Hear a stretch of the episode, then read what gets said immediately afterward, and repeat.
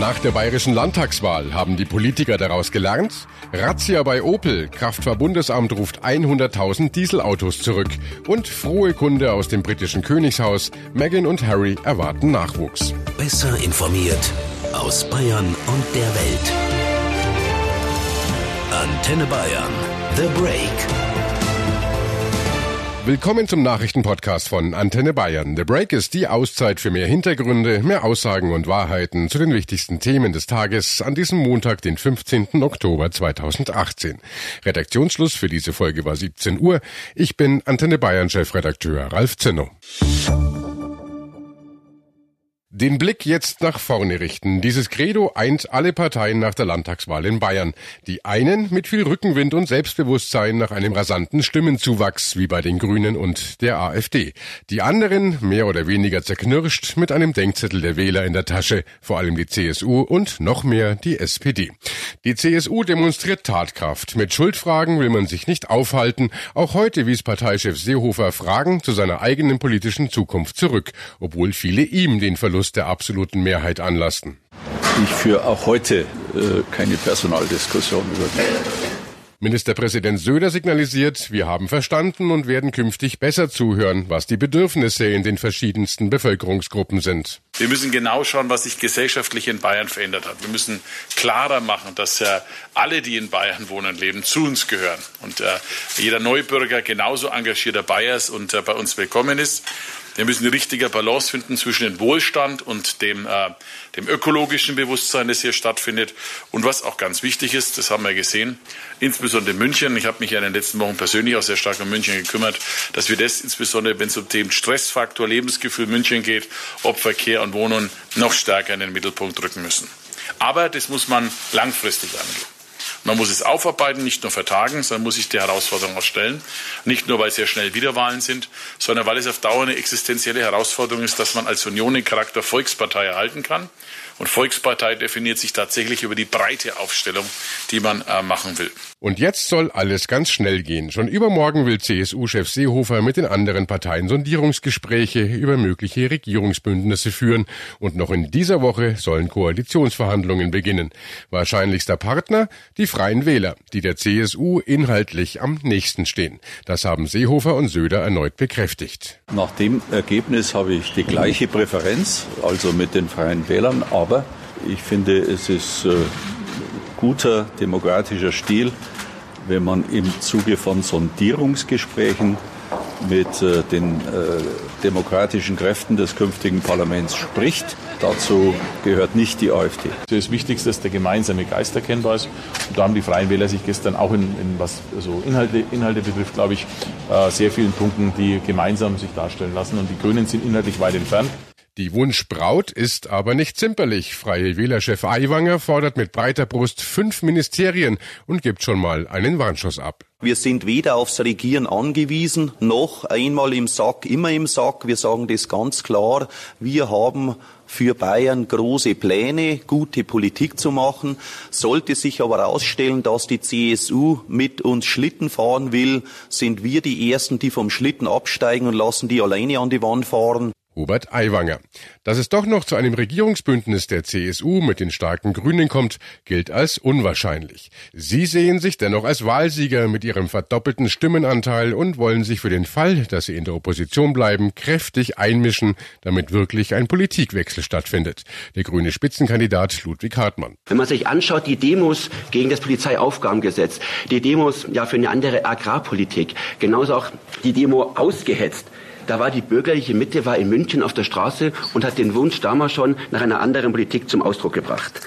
Wir haben auch einen Wahlkampf geführt, der deutlich gezeigt hat, dass wir auf Inhalte setzen und auf Inhalte, was unsere grüne Kernkompetenz, äh, unsere DNA ist. Das waren die Umweltthemen und auch das Klimaschutzthema. Wenn man sich die erste Wählernachbefragung anschaut, sieht man ganz deutlich, dass es für unsere Wählerinnen und Wähler ein entscheidender Grund war, grün zu wählen, aber auch insgesamt bei dem Wunsch nach einer Veränderung diese Themen ganz oben auf der Agenda standen. Um Aufbruchstimmung bemüht sich auch die SPD nach ihrem desaströsen Ergebnis von unter 10 Prozent. Und hier gibt's bereits Konsequenzen. SPD-Landesfraktionschef Markus Rindersbacher will nach dem Wahldebakel seiner Partei den Weg für einen Neuanfang freimachen. Für den Fraktionsvorsitz werde er nicht erneut kandidieren, kündigte er an. Nicht nur deshalb sieht die bayerische SPD-Chefin Natascha Kohnen einen langen, steinigen Weg vor den Sozialdemokraten. Dieses Ergebnis hat ja auch unglaublich viel damit zu tun, dass die Menschen uns mit einer ganz großen Skepsis begegnen und mit einer unglaublich großen Distanz. Und das wird für uns als SPD eben gemeinsam bedeuten, dass wir in die Zukunft wieder Glaube bei den Menschen wecken müssen, dass das, was wir sagen, dass das dann auch kommen wird, dass alle Wege, die wir beschreiten, dass wir diese auch bis zum Ende gehen. Neues Vertrauen aufbauen, das ruft auch Bundeskanzlerin Merkel als das wichtigste Ziel aus. Selbst bei besten Wirtschaftsdaten, bei fast Vollbeschäftigung reicht das für die Menschen noch nicht aus, wenn etwas nicht da ist, was eben so wichtig ist, und das ist Vertrauen. Vertrauen in die politischen Akteure. Und da müssen wir einfach im Rückblick auf die Regierungsbildung und die letzten zwölf Monate feststellen, dass da viel Vertrauen verloren gegangen ist. Das gilt auch für die Unionsparteien, von denen man erwartet, dass sie gemeinsam agieren. Kanzlerin Merkel. Hans Oberberger, Bayern-Reporter für Landespolitik. Heute war also der Tag der Analysen in den Parteien. Vor allem bei CSU und SPD gab es da ja viel zu besprechen. Wie geht's da denn jetzt weiter? Naja, die CSU hat zwar natürlich eine böse Wahlklatsche einstecken müssen, aber es ist letztlich doch nicht so schlimm gekommen, wie man die letzten Wochen gedacht hat. Da lagen die Umfragewerte ja zum Teil bei unter 33 Prozent. Das verschafft der CSU und vor allem ihrem Spitzenpersonal jetzt erstmal etwas Luft. Ziemlich schnell hat sich deshalb ja eben heute auch die Parteispitze hinter Ministerpräsident Söder gestellt und auch der eh schon angeschlagene CSU-Chef Seehofer hat nicht unmittelbar seinen Stuhl räumen müssen. Wäre das Wahlergebnis schlechter gewesen, wäre nämlich genau das heute passiert. So aber bleibt personell erstmal alles beim Alten bei der CSU. Trotz viel Gemaule im Parteivorstand. Der CSU-Ehrenvorsitzende Theo Weigel etwa hat eine Neuausrichtung der CSU gefordert, inhaltlich und strategisch. Vom Tisch ist das alles damit allerdings auch noch nicht. Der Druck vor allem auf Seehofer wird bleiben und letztlich ist die Frage, ob er sich noch bis zum Ende seiner eigentlichen Amtszeit als CSU-Vorsitzender in einem Jahr halten kann. Was bei der bayerischen SPD nach dieser Wahlkatastrophe passiert, das kann im Moment niemand sagen. Die Genossen sind völlig in Auflösung begriffen. Also da wird wohl jetzt erstmal ein längerer Selbstfindungsprozess einsetzen, der die bayerische SPD aber wohl auch erstmal auf Wochen, wenn nicht gar auf Monate hinaus lahmlegen könnte. Hm, und für die Regierungsbildung in Bayern scheint ja nun eine Koalition aus CSU und Freien Wählern auf der Hand zu liegen. Ist das wirklich so wahrscheinlich, wie es aussieht? Im Grunde genommen schon. Die Freien Wähler sind inhaltlich zu 90 Prozent deckungsgleich mit der CSU, haben sich auch die letzten Jahre schon immer als die bürgerliche Alternative verkauft und Freie Wählerchef Aiwanger hat nie einen Hehl draus gemacht, dass er am liebsten vorgestern mit der CSU koaliert hätte. Auch die CSU selbst hat, wenn schon nicht ihre Liebe, dann vielleicht wenigstens ihre Wertschätzung für die Freien Wähler entdeckt. Eine Koalition mit den Freien Wählern sei jedenfalls das naheliegendste, hat Ministerpräsident Söder heute erklärt. Aber ganz ohne Probleme wird diese bürgerliche Hochzeit auch nicht abgehen.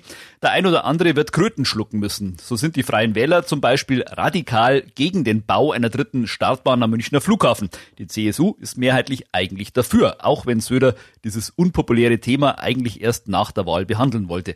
Die Freien Wähler setzen auf eine komplett kostenfreie Kinderbetreuung. Das hat die CSU bisher auch immer verweigert. Und Aiwanger hat heute auch schon erklärt, dass er das ambitionierte Raumfahrtprogramm von Söder, das in den letzten Wochen ja auch für viel Spott im Internet gesorgt hat, wieder einstellen will. Also da wird es schon noch harte Verhandlungen im Detail geben, aber ich würde mich jetzt trauen, mal vorherzusagen, keines dieser Themen hat die Kraft, dieses schwarz-orangene Bündnis zu verhindern.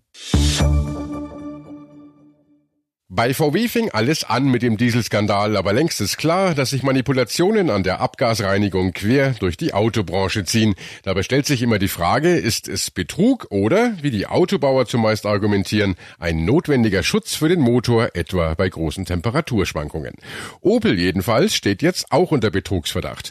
Heute rückten Fahnder zu einer Razzia an. Die Ermittler durchsuchten Geschäftsräume in Rüsselsheim und Kaiserslautern. Der Vorwurf, Opel habe möglicherweise Dieselfahrzeuge mit manipulierte Abgassoftware in den Verkehr gebracht, so die Frankfurter Oberstaatsanwältin Nadja Niesen. Antenne Bayern Reporter Thomas Brockt. Opel hat ja in Sachen Dieselskandal bisher eher in der zweiten Reihe gestanden. Was wird dem Autobauer jetzt im Einzelnen vorgeworfen? Na, es geht auch hier um den Verdacht, dass bei den Abgaswerten manipuliert wurde. Bei bestimmten Dieselmodellen soll sich die zusätzliche Reinigung in einigen Situationen abschalten, etwa bei hohen Drehzahlen oder auch bei bestimmten Außentemperaturen, also Kälte oder Hitze. Opel leugnet das auch gar nicht, sagt aber, das sei alles rechtens und außerdem nötig, um den Motor zu schützen. Genau daran gibt es aber ernsthafte Zweifel. Klar ist auf jeden Fall, wenn die Abgasreinigung nicht richtig arbeitet, dann werden auch viel mehr Stickoxide in die Luft geblasen. Und wegen der schlechten Luft in vielen Städten haben wir ja schon länger die Diskussion um Fahrverbote. Welche Opel-Modelle sind denn betroffen? Ja, Opel selbst nennt keine Einzelheiten zu den aktuellen Ermittlungen. Bild.de meldet aber, dass es um Euro 6 Diesel der Modelle Insignia, Zafira und Cascada geht. Und zwar aus den Baujahren 2012 bis 17. Dazu passt auch, dass das Bundesverkehrsministerium im Juli ja schon bestätigt hatte, dass es eine amtliche Anhörung gegen Opel gab. Und da ging es auch um drei Fahrzeugmodelle. Danke, Thomas. Und äh, jetzt drohen massive Konsequenzen. Das Kraftfahrbundesamt hat einen Rückruf von rund 100.000 Dieselfahrzeugen bei Opel angekündigt.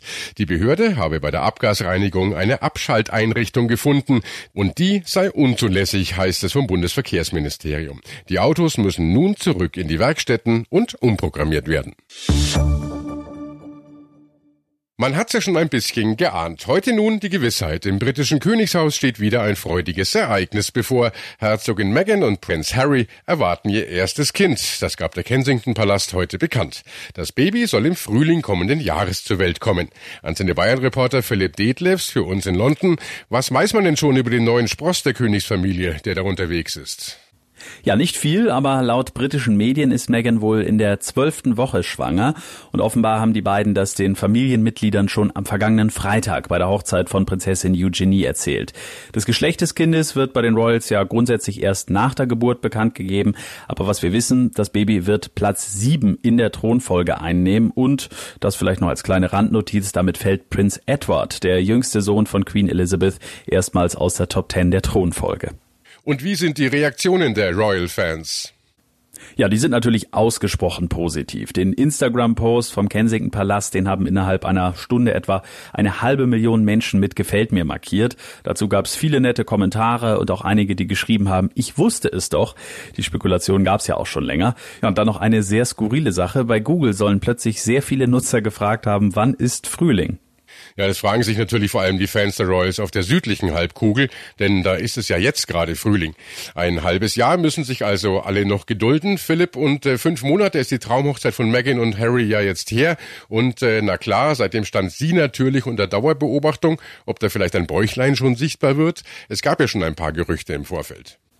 Naja, einigen Experten war aufgefallen, dass Megan bei einem Besuch in Sussex vor kurzem einen Lederrock trug, der oben etwas weiter geschnitten war als sonst. Und das galt natürlich dann gleich als heißes Babyindiz. Und die Spekulationen gingen dann sogar noch weiter, weil sie zuletzt auffällig oft blaue Kleidung getragen hat. Sind sich einige sicher, dass das Baby ein Junge wird. Aber wie gesagt, das Geschlecht, das wird noch eine Weile dauern, bis wir das erfahren. Danke, Philipp Detlefs nach London. Die Fans der britischen Königsfamilie sind also in heller Aufregung. Und das war The Break, der Nachrichtenpodcast von Antenne Bayern an diesem Montag, den 15. Oktober 2018. Ich bin Chefredakteur Ralf Zinno. Antenne Bayern. Besser informiert. Jeden Tag. Zu jeder vollen Stunde auf Antenne Bayern. The Break. The Break gibt's auch morgen wieder um 17 Uhr. Jetzt abonnieren.